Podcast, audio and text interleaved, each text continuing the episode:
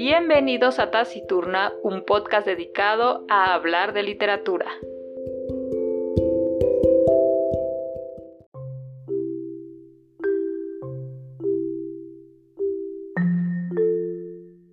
La misteriosa caja llegó sin previo aviso, y lo que era aún más extraño, la etiqueta de la dirección iba decorada con las inconfundibles mayúsculas de mi madre. ¿Sería un regalo sorpresa sin ningún motivo en especial? Improbable. Al abrir la caja, encontré amasijo de libretas viejas. Perplejo, saqué una de color naranja nuclear cubierta de grafitis. Tenía las páginas llenas de rebosar de dibujos rudimentarios de robots, monstruos, batallas y de palabras con escandalosas faltas de ortografía. Me atravesó un escalofrío. Aquellas libretas eran mías. Respiré hondo y me sumergí en ellas. Aquello era más que un viaje a mis recuerdos. Era como atravesar la coraza de un yo casi olvidado. Mientras pasaba las páginas de otra libreta vi caer un folio doblado por la mitad. Lo abrí con curiosidad y me encontré con el retrato grotesco de un hombre muy enfadado. Gritaba tan fuerte que se le salían los ojos de las cuencas y la lengua le colgaba fuera de la boca. Habían dos palabras escritas en aquel papel. Una pequeña, escondida tímidamente en un rincón, desvelaba la identidad de aquel hombre furioso, un antiguo profesor mío. La otra grande y escrita con agresividad desvelaba el objeto de su ira, mi nombre. Empecé a tener problemas poco después de entrar al colegio. Notas horribles, profesores acalorados y tutores resignados. Mis resultados eran más alarmantes que pasé la mayor parte de los veranos en colegios especiales y despachos de psicólogos. Al fin me diagnosticaron trastorno de déficit de atención. TDA. Eso fue en la década de los 80, cuando se sabía más de hombreras que de mi trastorno. Los pocos recursos disponibles o bien eran demasiado complicados proscriptores para ser de ayuda o bien no se ajustaban a mis necesidades. Lo único que hacían era echar sal a la herida. Nada funcionaba como lo hacía mi mente, así que tuve que apañármelas como pude. La principal causa de todo era mi incapacidad de controlar la concentración. No era que no pudiera concentrarme, lo que pasaba era que me costaba mucho hacerlo en lo que tocaba cuando tocaba estar presente. Mi atención siempre volaba de una cosa llamativa a la siguiente. Mientras saltaba de una distracción a otra, mis responsabilidades iban acumulándose hasta volverse inmanejables. A menudo no llegaba a cumplir con ellas o lo hacía con retraso. Enfrentarme a esa sensación de un día sí y el otro también me hacía dudar de mí mismo profundamente. Pocas cosas nos distraen más que las crueles historias que nos contamos a nosotros mismos. Yo admiraba a mis exitosos compañeros con su atención férrea y sus libretas repletas de notas detalladas. Empezaron a fascinarme el orden y la disciplina, cualidades que me parecían tan bellas como ajenas. Para descifrar estos misterios empecé a inventar trucos de organización diseñados para tener en cuenta cómo funcionaba mi mente. En mi anticuada libreta de papel, mediante un proceso de prueba y mucho error, fui construyendo pieza a pieza un sistema que funcionaba, era una mezcla de agenda, diario, libreta, listas de cosas pendientes y cuaderno de bocetos. Me proporcionaba una herramienta práctica pero flexible para organizar mi mente impaciente. Poco a poco, empecé a estar menos distraído, menos agobiado y a ser mucho más productivo. Comprendí que enfrentarme a los retos dependía de mí. Y aún más importante, comprendí que podía hacerlo. En 2007 yo trabajaba como diseñador web para una gran marca de moda con sede en el corazón de Nueva York, Times Square. Había conseguido el puesto a través de una amiga que trabajaba ahí y a quien le estaba costando organizar su boda. Su escritorio estaba lleno de libretas, post-its y trocitos de papel de 5 centímetros. Parecía una de aquellas habitaciones con mapas que salen en las series policíacas donde el psicópata planea su próximo crimen. Hacía tiempo que quería devolverle el favor de haberme conseguido el trabajo. Así que, un día, mientras me esforzaba por encontrar una de sus notas, le ofrecí algo incómodo enseñarle cómo usaba mi libreta. Ella miró, levantó las cejas y para mi sorpresa y horror, aceptó la oferta. ¿Mm? ¿Dónde me había metido? Compartir mi libreta era como permitir que alguien observara mi mente sin filtros y bueno, pues eso. Unos días después fuimos a tomar un café. Mi torpe tutorial duró un buen rato. Me sentía muy vulnerable al exponer cómo me organizaban mis pensamientos, los símbolos, los sistemas, las plantillas, los ciclos, las listas, para mí aquello era un montón de muletas que había inventado para ayudar a mi cerebro defectuoso. Evité cualquier contacto visual hasta que acabé. Muerto de vergüenza, alcé la vista. Su expresión boquiabierta validó inmediatamente todas mis inseguridades. Después de una exasperante pausa dijo, Tienes que compartir esto con la gente.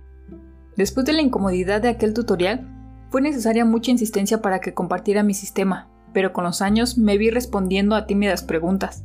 A tímidas preguntas de diseñadores, desarrolladores, gestores de proyectos y contables sobre mi libreta omnipresente. Algunos preguntaban sobre cómo organizar su día a día, así que les mostraba cómo usar mi sistema para apuntar rápidamente tareas, actividades y notas.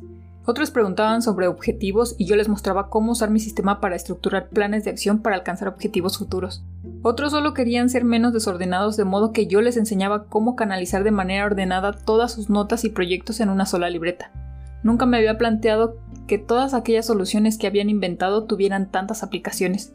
Si alguien tenía una necesidad específica, era fácil modificar una de mis técnicas para cubrirla.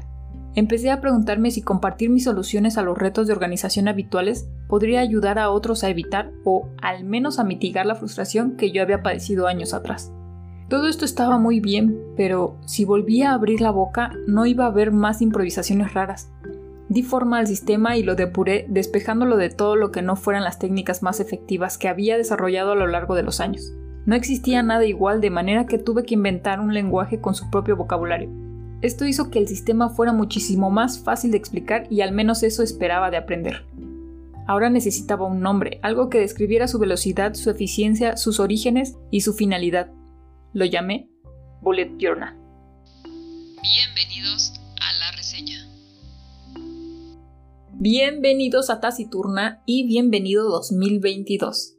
Ya sé, ya sé que estamos a mitad de enero, pero creo que aún estoy a tiempo para desearles un feliz año Espero se encuentren muy bien y les deseo lo mejor para este nuevo año que empieza.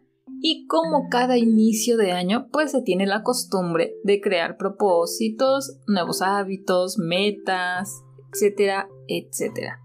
Así que, pues qué mejor que empezar por este libro que vaya que me gustó mucho. El método Bullet Journal por su creador, Ryder Carroll. espero lo haya dicho bien. Está medio raro el nombre. Pero, ok. ¿Por dónde empezar? Hmm. Creo que por mi propia experiencia, antes de leer este libro, después hago la reseña y al final pues ya les dejaré los comentarios de qué pasó después de que leí este libro.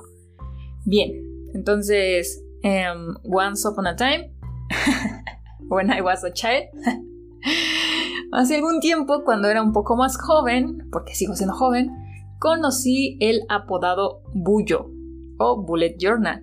Eh, no recuerdo exactamente cómo es que di con él, solo recuerdo que algún video apareció entre mis recomendaciones y pues yo le di clic. Y después de ese video, oh my god, pues sí, ahí me explicaron cómo hacer una agenda personalizada y eso cambió mi forma de organización. Si bien trato de tener todo controlado, es difícil recordar mis pendientes. Entonces, pues sí, eh, cuando los anoto, creo que es la forma en como yo puedo organizar mi día. Y bueno, el celular es una buena opción, pero híjole, no sé, el contra de siempre anotar todo en el celular es que me distraigo muy fácil. Así que decidí volver al papel y decidí comenzar con mi propio bullo. Y pues ahora les daré un resumen de, pues sí, ¿qué es esto? Un bullet sirve para hacerte la vida súper fácil. Bueno, si no súper fácil, un poco más fácil. Y no necesitas mucho, solo necesitas una libreta y una pluma. Y listo. Bueno, eso lo sé ahora. Pero en un principio mi bullet era más que mi agenda, se volvió, mm, ¿cómo les diré? Pues en una terapia, ya que yo dibujaba en él, yo lo adornaba, adornaba las páginas. Pero bueno, ahorita les explico esa parte. La principal función del Bullet Journal es anotar todos sus pendientes, citas, listas, recordatorios, todo, todo lo que necesites recordar para después. Deberá estar anotado todo en tu bullet, pero para esto hay algunas reglas que seguir. Si bien no son tan estrictas, ya que pues el bullo debe adaptarse a ti, eh, sí que funciona muy bien estas reglas. El bullo, digamos que será tu agenda totalmente personalizada y es más simple de lo que se oye. En él tendremos un índice, un calendario futuro, es decir, un, calendario anual, un calendario mensual, donde indicamos algunas tareas que se deben cumplir ese mes. Y por último tendremos el calendario, digamos que el diario, Y bueno, yo lo llamo así porque es donde anotaremos día a día los pendientes que hay que resolver. Y también existen las colecciones, pero esas ya son un extra a nuestro bullet. Apartados donde nos enfocaremos en un tema, por ejemplo la lista supe, algún seguimiento de medicamentos, tal vez, eh, no sé, nosotras, nuestra regla, o tal vez quieres tener este anotados los libros que vas leyendo, en fin, la colección puede ser de cualquier tema que tú quieras. Esto siempre es a tu gusto y sobre todo a tu practicidad, no olvidemos eso. Bien, ahora que más o menos ya les di una introducción de qué es el bullet journal, imagínense que yo, Arumi, amante de la papelería, encontré una forma de tener controlado los pendientes y al mismo tiempo, pues sí, tener un momento para adornar mi libreta. No, no, no, conocí yo un mundo, o sea, conocí un mundo más de papelería que los washi tapes, que los plumones de pincel, que los rotuladores, que el pegamento especial, que las hojas punteadas. Y vaya que hace como 4 o 5 años era muy difícil encontrar ese tipo de libretas porque sí, yo encontré que así debía ser la libreta, punteada. Y pues así yo quería mi libreta, así que busqué, busqué, busqué. Y en Lumen encontré ahí en un rinconcito una super rara, una libreta que venía de España y de hecho, la ilustradora es muy buena. Sí, no mal recuerdo. La tengo cerca. Eh, sí, Agustina Guerrero. Búsquenla, está en Instagram, si no mal recuerdo. Tiene muy buenos eh, dibujos. Y bueno, yo compré esa porque era la, como la única del tamaño, la única que cumplía con las hojas, así que empecé. Y vaya que disfruté mucho el proceso. Realmente fue la primera vez que yo terminaba una agenda y que me encantaba verla. O sea, sonará muy absurdo, pero era algo que me hacía muy feliz. Bueno, todavía hoy en día, solo que pues ahora mi, mi bullet es súper más práctico que antes. Recuerdo que cuando empecé me metí en un grupo de Facebook. Sí, sí, sí, yo soy la señora de los grupos. Y, y ahí pues sí, solo se hablaba de bullet. Bullet, papelería, métodos, en fin. Eh, se vendía material. Bueno, hasta la fecha creo que todavía siguen vendiendo material porque ya no me meto mucho y se hacían dinámicas de correo. No recuerdo el nombre, pero bueno, el, chiste es que era hacer intercambios de papelería. Sí, ya, ya me imagino la cara de algunos escuchando esto, pero sí, existía. Y era muy padre recibir una caja eh, con papelería que, que pues sí, que, venía de una persona que apenas si te conocía y aparte esta, esta persona, bueno, a mí me tocó una chica, em, te mandaba cartas, o sea, te decía así como, pues te mandaba buenas vibras y que ojalá te gustara toda la papelería. Y estaba muy padre, ¿no? Que una desconocida amara lo mismo que tú. Eh, era, era algo difícil de encontrar, ¿saben? Eh, encontrar gente con mis mismos gustos es difícil. Incluso un día, ya hace tiempo, en la casa de un amigo, recuerdo que tenía una moleskin en su mesa y para mí era hermosa verla en persona. sí, señores, hablo de una libreta. Solo algunos me podrán entender, pero bueno, para mí era wow. Ya que las Moleskine eh, son un poco costosas. Bueno, sí, ahora en día ya no se me hacen tanto, pero sí son costosas. Y déjenme hacerles un paréntesis. Para las personas que amamos este mundo, utilizar una libreta como esta y rayarla con nuestra letra es como pecado, ya que no queremos dañarla ni que se vea fea, no, no, no. Entonces solemos casi no anotar nada y tratar de hacer la mejor letra posible. Sí, de verdad. Y, en fin, eh, se cierra ahí el paréntesis. Entonces, cuando yo veo su moleskin, así, así como... ¡ah! Le pregunto, oye, ¿puedo verla? Y, ojo, esto es ley. Eh, como ya escucharon antes, no puedes abrir la libreta de alguien sin su consentimiento y menos si es un bullet. A muchas personas no les gusta que vean lo que anotan o a veces hay cosas muy personales. Pues sí. O al contrario, como a mí, en esos días, a mí me encantaba que vieran mi bullet porque era, era bellísimo, era, era hermoso, era mi, mi bullet. Entonces, eh, bueno, ya, volviendo a la historia, le pregunté que si podía verla y me contestó que sí. Creo que estaba lavando los trastes o no sé qué estaba haciendo y en cuanto la abrí, descubrí claramente que era un bullo. O sea, es que eso se nota, de verdad, se nota y dije, oh my god, o sea, la verdad me sorprendí mucho y me emocioné, o sea, era la primera vez que yo veía a alguien más haciendo esta práctica o bueno, este método. ya, ya, ya suena como si, si esto fuera un clan. Entonces, pero hagan de cuenta que sí. Y enseguida le dije, ¿haces bullet journal? Y me dijo, sí. Y se me acercó y como que ya le dio entre pena y emoción porque pues ya no quería que yo viera más. Pero pues al final sí me dejó ojear su bullet y, ya me preguntó, ¿no? ¿Y, tú también haces bullet? Y yo sí. Y fue algo gracioso. Tal vez ñoño, no lo sé. Pero de verdad parecíamos en, un clan. Porque comenzamos a hablar del método y de las colecciones, de plumas, en fin, fue, fue pues sí algo gracioso. Pero bueno, ya, volviendo al libro, ahora sí, vámonos de lleno como más con la reseña. Volviendo al libro, Carroll desarrolla este método ya que no encontraba uno más efectivo. Ya, como escucharon al principio, eh, él tenía que de alguna forma controlar su TDA y pues sí, organizar su vida de alguna forma. Intentó con agendas, con aplicaciones y pues no le funcionaba nada. Nada como él quería, así que tuvo que hacer su propio método y con una libreta y pluma logró lo que hoy conocemos como el método Bullet Journal. Carroll explica en el inicio de su libro cómo es que su trastorno lo llevó a crear su propio método y cómo la gente empezó a adoptarlo desde una mamá joven hasta una chica que se comía las uñas al punto de sangrarse. Todos los estilos de vidas y todo tipo de rutinas pueden ser adaptados al bullet y eso es lo mejor que pues sí se acomoda a tus necesidades, no importa qué hagas, a qué te dediques, qué edad tengas, nada, no importa nada, el bullet siempre se va a acomodar a ti. En el libro, la primera parte es todo esto, la historia de Carroll, varias historias de personas que adoptaron su método y poco a poco te da explicaciones de cómo funciona. En la segunda parte entra de lleno al método y cómo funciona, las reglas, eh, los calendarios, los signos, todo, todo, todo. Y en la tercera te inicia. Por eso les digo que esto es un clan. en la tercera te inicia, es decir, eh, te dice que vayas por papel y lápiz para que empieces a practicar.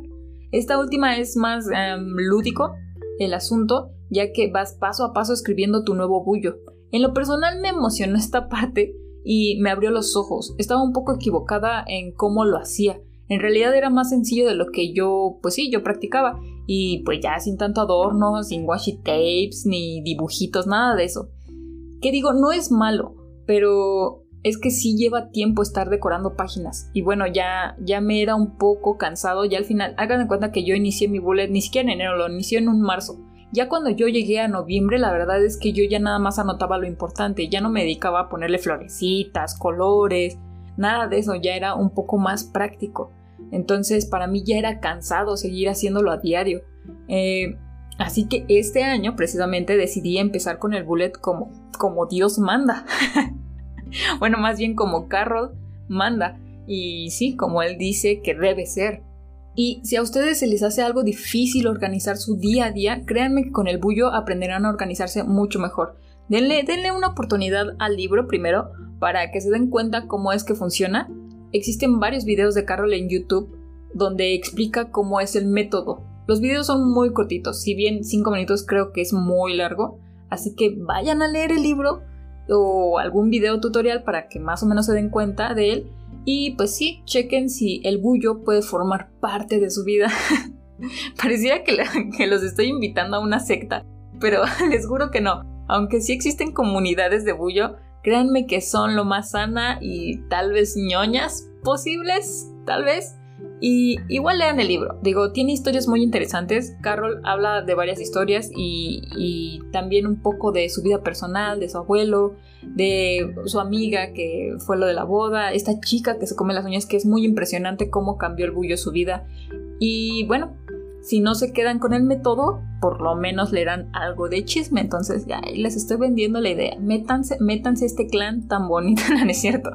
Eh, léanlo, de verdad es. Aparte, es un libro súper cortito. Creo que si no mal recuerdo, es que lo, yo lo leí en mi Kindle, pero si no me equivoco, no han de pasar ni las 200 páginas. De verdad. Y si compran el físico, digo, yo no lo tengo, pero un amigo sí, es muy visual también. Eh, cuando empieza la parte que te enseña las reglas del método es muy visual. Entonces no creo que, que se les complique. Yo creo que al contrario, les va a gustar mucho. En el Kindle sí aparecen también las imágenes, pero ah, es muy pequeñito, entonces tienes que hacer zoom, es más complicado. Pero sí, yo digo que léanlo. Si no se queden con el método, el chisme está también muy bueno.